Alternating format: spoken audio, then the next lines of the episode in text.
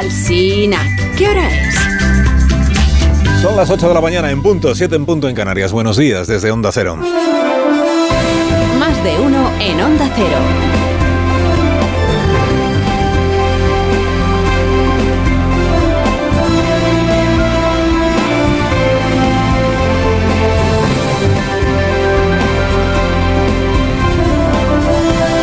Tal como están, bienvenidos a una nueva mañana de radio. Estamos en viernes 13 de 2023. Españoles, Puigdemont ha vuelto. No tornaré ni emmanillat ni rendit davant un No jutge volveré espanyol ni esposado ni rendido ante un juez español con tal de que sea indulgente. Lucharé por ser libre. Ha vuelto, no, claro, no ha vuelto a España, no, que va a volver a España. Mientras no tenga asegurada la inmunidad como parlamentario, pues no vuelve a España. Y eso es lo que le espera que le reconozca un tribunal europeo de aquí a dos meses. Pero ha vuelto, ha vuelto Puigdemont a dar discursos. O sea que ha vuelto a nuestras vidas, Puigdemont. Bueno, que ha vuelto a la vida, Puigdemont. De la mano del adelgazamiento que Pedro Sánchez le ha hecho a nuestro Código Penal y que libra al evadido de un delito, la sedición, por el que le podrían haber caído pues hasta 13 años. El primer día, el primer día, ¿eh?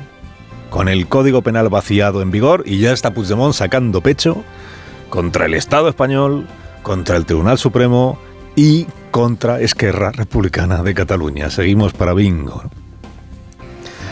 Está siendo enternecedor el empeño del Palacio de la Moncloa en hacernos creer que el juez Llarena le ha dado la razón al gobierno y que Puigdemont está rabiando porque ve que su juicio en España se acerca ahora que ya el Código Penal ha sido actualizado. Pues mire, ni lo uno ni lo otro, ¿no? El juez Llarena no ha cambiado de criterio ni ha reconocido que en Cataluña no se produjo una sedición en contra de la chatarra propagandística esta que se pone en circulación desde algunos círculos. Que dicen, no, Llarena ya admite que no hubo sedición. No, Llarena ha retirado, no es que la haya retirado él, la acusación de sedición, es que se la han retirado de la euroorden. Si te borran del Código Penal un delito, pues ya me dirás cómo vas a mantener el delito en la euroorden. Todo lo que, todo lo que acaba de hacer Yarena o todo lo que cabe hacer es lo que ha hecho Yarena, que es ya no hay sedición. Bueno, con los delitos que todavía existen en el Código Penal, conforme a los hechos que sucedieron, voy a fundamentar una petición de entrega. Que no es por sedición, pero sí es por malversación. Dice, pero no, que no se enriqueció Puigdemont. Bueno, ya, pero malversación agravada y la desobediencia. Hay ministros que están hablando de esta nueva legislación penal, de la rebaja del código, como si hubiera brotado por generación espontánea, ¿no? O ministras, como Diana Morán, ministra de Ciencia, ayer con Julia Otero, que subrayaban que el cambio legal este, ojo, que no lo ha hecho el Partido Socialista. No ha sido el Partido Socialista el que ha cambiado la ley, ha sido el Congreso de los Diputados. Claro. Que es verdad, ¿eh? Es verdad que, eso- claro, es el Congreso siempre el que cambia las leyes, no, no el partido, pero es que han sido los propios ministros los que se han cansado de repetir hasta hace tres semanas que el presidente estaba cumpliendo con la obligación, el compromiso que él mismo había asumido en el discurso de investidura, o sea que era cosa del presidente. Y ahora no, que no es el partido, es el Congreso. Naturalmente, naturalmente que el Código Penal rebajado es una operación de Pedro Sánchez para aliviar la carga de los políticos de Esquerra, la carga penal. De los políticos de Esquerra que van a ser juzgados ahora, no nos olvidemos, el señor Salvador, el señor Llobé, y de los políticos de Esquerra que ya fueron en su momento juzgados. O aquellos que no han podido ser juzgados todavía, como la señora Rovira. Mire, esto sí que lo dice con nitidez el juez Pablo Llarena, que en modo alguno da la razón al gobierno en nada en el auto que ayer difundió. ¿Qué es lo que sí dice? Hace un resumen de cómo hemos llegado hasta aquí, siempre desde el punto de vista del juez, claro. ¿Y qué es lo que dice? Pues primero, que la derogación de la sedición se ha llevado a cabo como respuesta, entiéndase, para desactivar la sentencia del Tribunal Supremo, porque la única vez que se ha aplicado el delito de sedición en España ha sido precisamente con el proceso. Segundo, que los hechos de 2017 no encajan en el delito de desórdenes públicos agravados.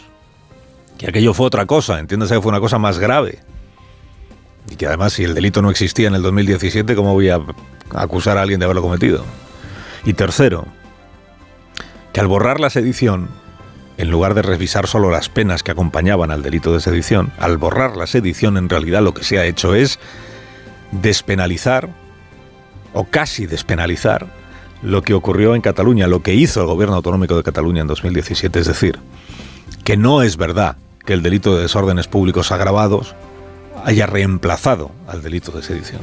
Y digo reemplazar porque fue el verbo que eligió el presidente Sánchez en noviembre cuando hizo el anuncio en entrevista con Ferreras. ¿Usted va a reformar el delito de sedición? Sí, lo vamos a hacer para eh, reemplazarlo por un delito que eh, será más o menos homologable al que eh, tienen otras eh, democracias europeas, Alemania, Francia, Italia, Bélgica. Eso, en estos países. ¿no?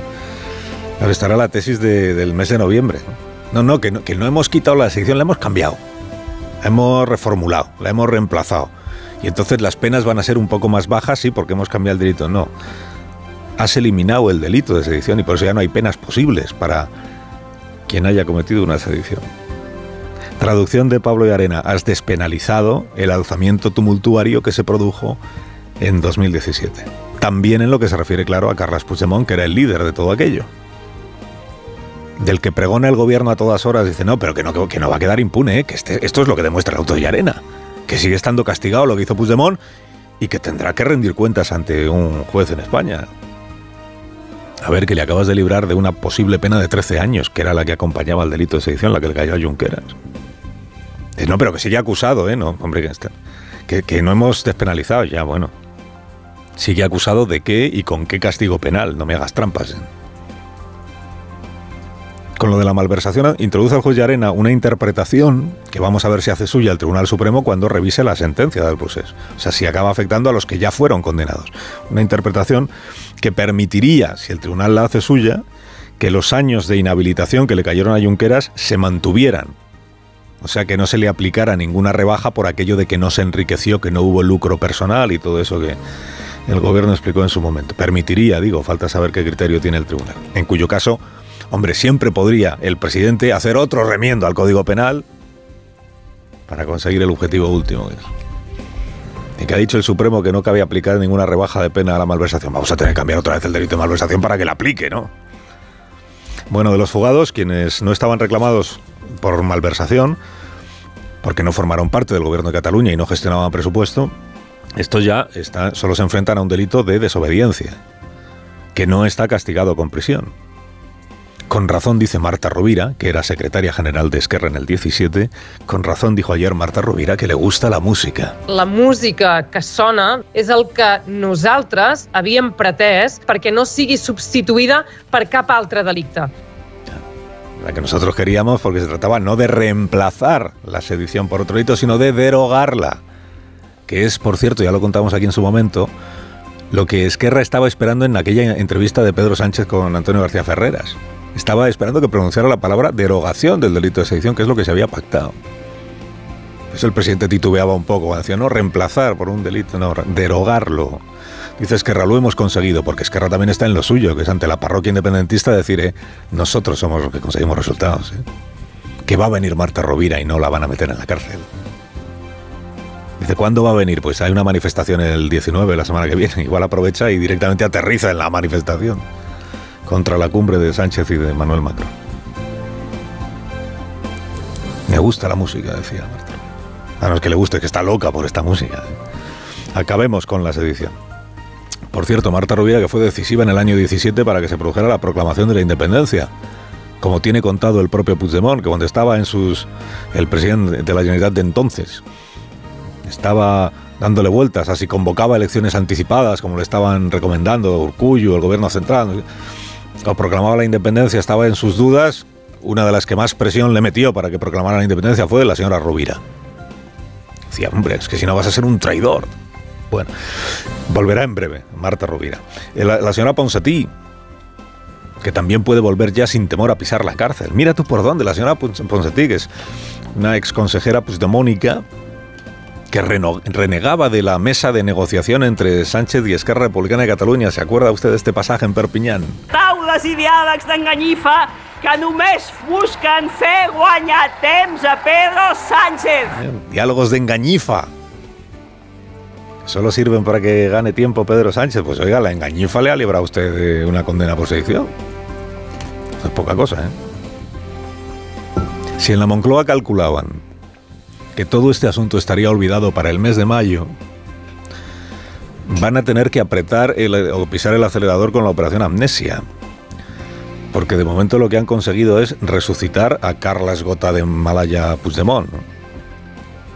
Puigdemont es un experto en dar la matraca, eso sí está acreditado. Y anoche, primer día de la entrada en vigor del Código Penal rebajado vaciado, anoche recuperó ya Puigdemont el personaje que tanto le gusta a él, que es el del exiliado que no pierde la esperanza de regresar al palau del que una vez salió zumbando, con este discurso que hizo al estilo de aquellos que hacía cuando estaba recién fugado, cuando TV3 paraba la programación para dar en directo las intervenciones del eh, presidente en el exilio, desde pues, cuando en TV3 no sabían cómo llamar a Puigdemont, si presidente, expresidente, destituido, cuando los suyos todavía le llamaban presidente en el exilio, cuando aún se tomaban en serio lo del Consejo de la República Catalana, cuando aún prometían reponerlo en la presidencia los de Esquerra Republicana de Cataluña, porque era el presidente legítimo. Qué tiempos, ¿eh? Bueno, pues anoche hizo un discurso de estos. Que se entere Oriol Junqueras, ¿eh? que vea el discurso, que dice Puigdemont que él no va a pastelear con Sánchez una salida para su situación personal. Mai no ens han guiat ni càlculs personals ni càlculs partidistes. Tampoc no ho faran ara. No es tracta d'acceptar ser condemnat per delictes suposadament menors, que finalment tampoc no ho són. Jo no avalaré amb el meu benefici personal una política que pretén criminalitzar l'anel dels catalans de viure definitivament en un país lliure. Yo no. Yo no voy a anteponer mi beneficio personal a seguir adelante con esta lucha para demostrar que no hubo delito alguno, que no hubo castigo alguno legítimo a lo que hicimos, que fue cumplir con el mandato. Yo no. ¿Y esto que ha pactado Esquerra, señor Junqueras, con Pedro Sánchez, esto qué? Una rebajita de penas. Esto es aceptar la tesis de que teníamos motivos para ser castigados. Yo no, dice el señor Puigdemont, que inicia la recuperación de su protagonismo también al frente del movimiento independentista, que es lo que él sueña con recuperar, el liderazgo de ese movimiento. A cuatro meses ¿eh? de unas elecciones municipales en toda España, el gobierno Frankenstein ha devuelto a la vida al monstruo. Carlos en Onda Cero.